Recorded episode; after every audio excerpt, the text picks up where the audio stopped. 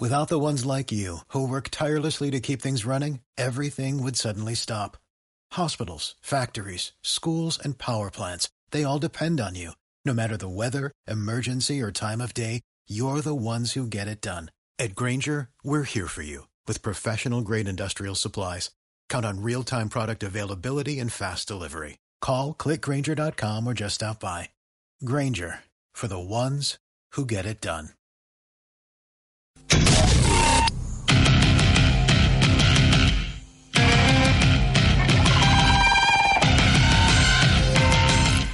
Hola, soy Jorge García. Este es un nuevo episodio de Algoritmo.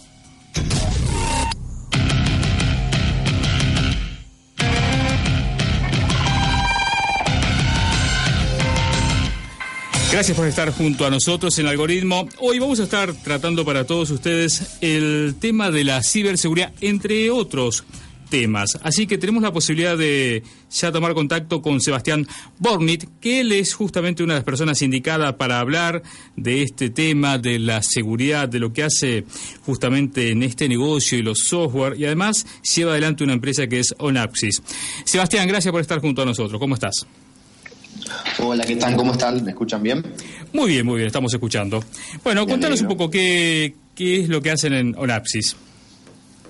Bueno, que llevo adelante es un poco, me da un poco de pudor porque es una empresa muy grande con, un montón de gente muy valiosa. Yo a mí me toca liderar el equipo de, de, investigación, el equipo de research de, ciberseguridad. Eh, Onapsis es una startup argentina eh, con base en Boston, con, con oficinas centrales en Boston ahora que nos dedicamos a hacer seguridad para lo que se llama aplicaciones críticas de negocio. En otras palabras, nosotros creamos eh, un producto, eh, de hecho se creó mucho antes que yo me sumo a la compañía, en el principio del 2010 ya la empresa estaba ladrando un primer producto que fue pionero, que creó una industria en donde se ofrece de alguna forma protección, distintos tipos de o, instancias de protección y seguridad para lo que nosotros llamamos aplicaciones críticas de negocios, que en otras palabras, para los que estén en el mundo tecnológico, nosotros tenemos específicamente cobertura para soluciones SAP y para solución eh, para e-Business Suite, de, que es el, el, ERP, el ERP de Oracle. Entonces, básicamente, ante las soluciones ERP, que son las soluciones donde las grandes empresas del mundo manejan desde sus stocks, sus ventas, sus recursos humanos, sus finanzas. Eh, son soluciones muy grandes que generalmente tienen implementaciones de muchos años y nosotros nos aseguramos desde distintas capas de brindar seguridad para estos. Y bases, ¿no? Se trabaja mucho sobre bases de datos, supongo, ahí con todo lo que sea, además del eh, sistema de gestión de SAP y Oracle. Totalmente, eh, nosotros siempre trabajamos en la capa de aplicación, es decir, nosotros vamos sobre el sistema de ERP, que obviamente está conectado a una base de datos y que nos ocupamos justamente de evitar que alguien pueda acceder a, esos datos. Tengamos en cuenta que por lo general, sacando alguna excepción, estamos hablando de los datos más valiosos de la compañía, sabiendo que estamos en un momento en donde si hay algo que vale son los datos y la información. Y, y en ese contexto también es menor, porque digamos que el, el, el, mercado, la industria de seguridad para bases de datos es un mercado mucho más maduro que el que abordamos nosotros, que también se trata de proteger los, los datos, pero justamente lo que buscamos es proteger en la capa de aplicación. Es decir, hay muchas, o al, menos hay más eh, oferta para lo que es seguridad en bases de datos, pero muchas veces pasa que equipos de seguridad informática protegen en la capa de bases de datos, pero no protegen en la capa de aplicación entonces alguien impersonando o haciendo algún tipo de ataque en la aplicación en sí, una vez que toma control de la aplicación, tiene acceso a la base de datos, un acceso que ¿Y cómo es el funcionamiento? Porque, para las capas de seguridad porque a mayor cantidad de capas, ¿qué es lo que venimos nosotros en, el algoritmo? Charlamos con, diferentes protagonistas eh, de diferentes sectores, pero estamos escuchando mucho esto de, de las capas. Eh, tengo una duda, ¿no? A mayor cantidad de capas, eh, ¿el sistema funciona con la misma nitidez, rapidez? ¿Necesita mucha más potencia de esos equipos para procesar? No, a ver, la, seguridad por definición se pelea con la usabilidad o la performance eh, para los que nos están escuchando, entiendo que igual nos escucha gente de tecnología, pero digo, es como tener una puerta con una cerradura o tener una puerta que tiene una reja, triple cerradura, código, y bueno, eventualmente puede ser un poquito más incómodo utilizarlo. El gran desafío de todas las empresas que nos dedicamos a hacer soluciones de seguridad es justamente que nuestras soluciones sean performantes para que el impacto que generamos sobre el sistema tienda a nulo.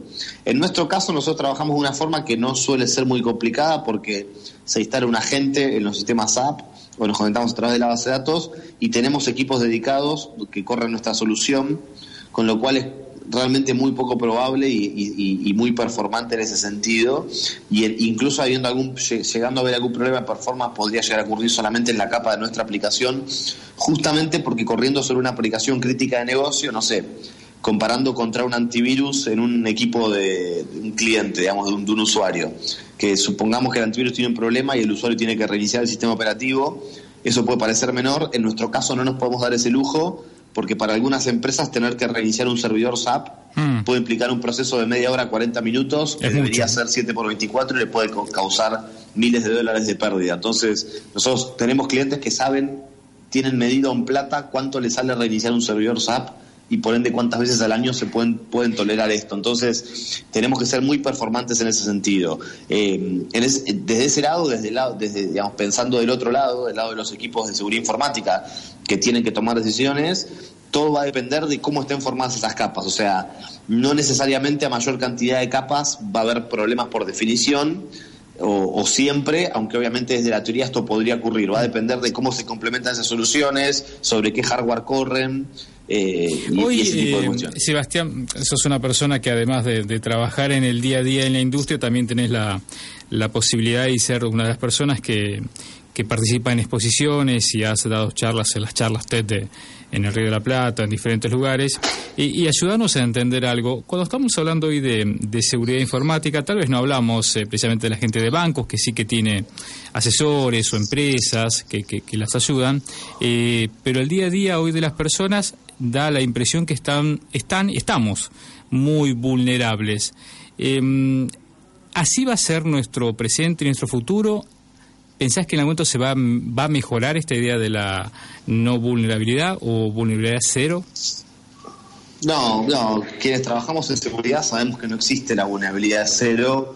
Sería como preguntarle a un médico si se imagina un mundo sin enfermedades o, o no sé, o si nos imaginamos un mundo sin accidentes de tránsito uno podría pensar en que las cosas mejoren y nos encontremos con, con niveles de seguridad, si se quiere, un poco mejores de los que tenemos hoy, porque al ser una disciplina nueva, uno podría imaginarse de que con el paso del tiempo, o al menos uno trabaja para eso, ¿no? Pero que con el paso del tiempo, a mayor conciencia, al menos vamos a partir de bases un poco más óptimas o niveles de seguridad más avanzados, pero, pero no existe la, vulnerabilidad cero para cualquiera que se dedique a este mundo. Eh, y incluso en un hipotético escenario de vulnerabilidad cero habría que seguir controlando para, para mantenerse en ese cero, ¿no? Pero, pero no, es una situación mucho más eh, hipotética o aspiracional si se quiere, pero todos sabemos que gestionar la seguridad en una empresa implica minimizar los riesgos al, lo, más posible y gestionar cuando, para que haya la menor cantidad de incidentes posible y que si hubiera un incidente el impacto no sea, sea lo, más chico posible. Nadie, ningún gerente de seguridad informática, ningún CISO de un gran banco, de una gran compañía, nosotros acá en UNAPSIS tenemos de clientes empresas muy grandes, la mayoría de las empresas que son clientes nuestros son empresas que facturan más de mil millones de dólares. Nadie está pensando en no tener un incidente de seguridad en todo el año, pero sí está pensando en reducirlos, gestionarlos mejor, controlarlos minimizar, muchas veces no nos enteramos, no, no, no son noticias. Bueno, eso es gravísimo. Eso, eso es muy grave, eso es muy grave. O sea, entre, entre, digamos, yo, al menos esta es una opinión, si quiere, muy personal, pero entre enterarme que tengo un grave problema y no enterarme, siempre mejor enterarse, porque tarde o temprano la cosa va a explotar. Y es un desafío muy importante, porque en seguridad informática todos, eh, entendemos que la prevención es siempre lo más importante. En cualquier nivel uno siempre va a preferir que no ocurra un incidente. En seguridad, esto aplica a seguridad, no solo a seguridad informática. Ahora, no todas las medidas de seguridad pueden estar puestas en la prevención, porque también hay que poner eh, medidas de seguridad para la detección, o sea, si me pasa algo me tengo que enterar, y para la contención. Una vez que me pasa algo, ¿cómo hago para minimizar ese impacto? Y de hecho, en el caso puntual de Napsis, que es donde, donde me toca hoy trabajar y construir producto, eh, tenemos justamente nuestro producto abarca todas estas etapas, no solo para poder decirle a un cliente que tiene un riesgo, sino para poder decirle a un cliente si se está materializando ese riesgo y está sufriendo un incidente. Eh, Sebastián, eh, uno de, de, los títulos y las charlas que encontrabas cuando estábamos eh viendo tus últimas eh, participaciones, vimos algo que nos llamó la atención que es acerca, que, que, que invita ¿no? a, la, a, a, la reflexión y a pensar, que es cómo será el trabajo del futuro, ¿no? ¿Vos tenés idea? Porque en realidad parte ya desde el presente, ¿no? Pero del futuro, ¿cómo va a ser nuestro trabajo? ¿El de informática en general o decís? Sí, en informática, me parece principalmente en informática, ¿no? Eh, sí, a ver, eh, el, escenario por supuesto que es optimista para todos los que nos dedicamos a la tecnología, o sea, está claro que mm, cada vez más eh, se viene diciendo, ¿no? prácticamente cualquier empresa es una empresa de tecnología, ¿no? Las empresas de transporte hoy son empresas de software, las empresas de turismo son empresas de software, entonces, eh, hay, hay bastante evidencia y son mercados de, digamos, de pleno empleo y la mayoría de los mercados están hablando de falta de gente. Puntualmente en el mundo donde yo me muevo, que es el de la seguridad informática, se estima que van a faltar unos 3 millones de profesionales en los próximos 5 años. Es mucho, es un número muy grande y no, no me imagino que sea muy distinto si hablamos de programadores, probablemente sea mucho mayor, o si hablamos de sysadmins o administradores de redes entonces, eh, me parece que el panorama desde ese punto de vista, al menos para el futuro no tan lejano, 10, 5, 10, 15, 20 años si se quiere, pareciera tender a ser positivo. Esto ya es, empiezo a ser aún más opiniología, que a mí me gusta mucho la divulgación, pero tampoco me quiero pasar de rosca. No, pero está bien, hay muchos trabajos con, con mucho fundamento, ¿no? Sí, yo tiendo a pensar que incluso en el largo plazo todo pareciera ser que vamos a un mundo cada vez más tecnológico y que, y que claramente pareciera ver que va a haber salida laboral. Hoy creo que cualquier trabajo se va a transformar porque vivimos en un mundo muy cambiante, entonces no sé si yo o si un experto en seguridad informática en 20 años va a estar haciendo lo mismo que hoy o un programador en 20 años va a estar haciendo exactamente lo mismo que hoy, pero no me imagino que con, en tanto y cuanto uno tenga estos skills técnicos y, y los skills blandos para poder adaptarse, no me imagino un escenario muy preocupante. Me parece que justamente es la gente que está en otros rubros debería tener más motivos para preocuparse. Sí, sin ser, sin ser apocalíptico, ¿no? No, no, pero está bien, seguramente va a haber más, eh, eh, en algunos campos puede ser que haya más trabajo. Hoy todas las, eh, las ecuaciones que hacen personas serias y estudios, no solo en la Argentina, sino en diferentes partes del mundo, de organismos internacionales, hablan entre cuatro y seis de los trabajos existentes actualmente, de cada 10, eh, seguramente podrían ser automatizados, ¿no? Así que la era del robot o todo lo que puede llegar a ser eh, los asistentes virtual, que no conocemos bien hasta dónde eh, van a llegar, evidentemente va a ser una discusión en materia laboral. Definitivamente, definitivamente. Y también yo en su momento para la charla lo dije porque como yo iba a la charla desde mi rol, digamos, de que laburo en informática y en el mundo tecnológico, eh, para mí era muy importante también no dejar la idea de que el único futuro posible es un futuro dedicándose a la informática. O sea, cito un ejemplo que di en la charla, pero creo que hay otros. Por ejemplo, la enfermería es una carrera eh, que se sabe que va, que va a seguir estando. Hay grandes evoluciones, la gente está muy dispuesta a que un robot te opere pero después en, en, los tratos, en los cuidados, la gente se sabe que va a seguir queriendo estar cerca con las personas, o al menos se estima, porque se sabe por ahí es muy fuerte.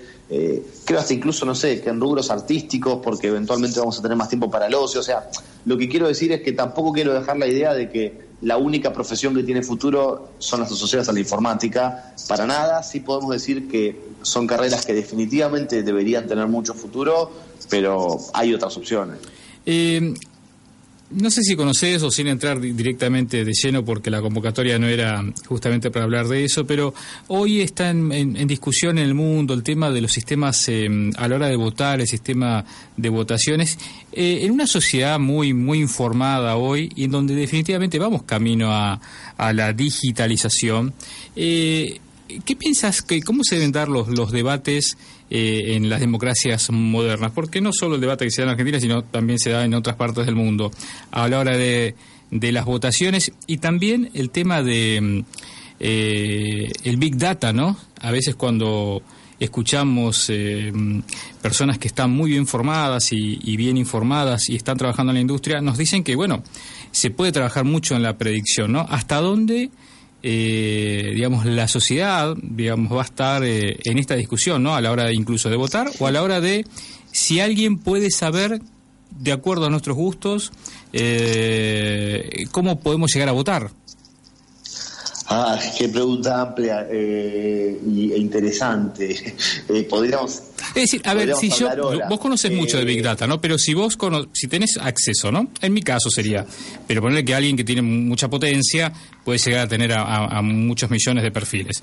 Pero si alguien accede, no sé, a todo lo que escribí, digamos, con mucho, mucho trabajo, tal vez puede llegar a predecir lo que quiero, incluso lo que puedo llegar a votar.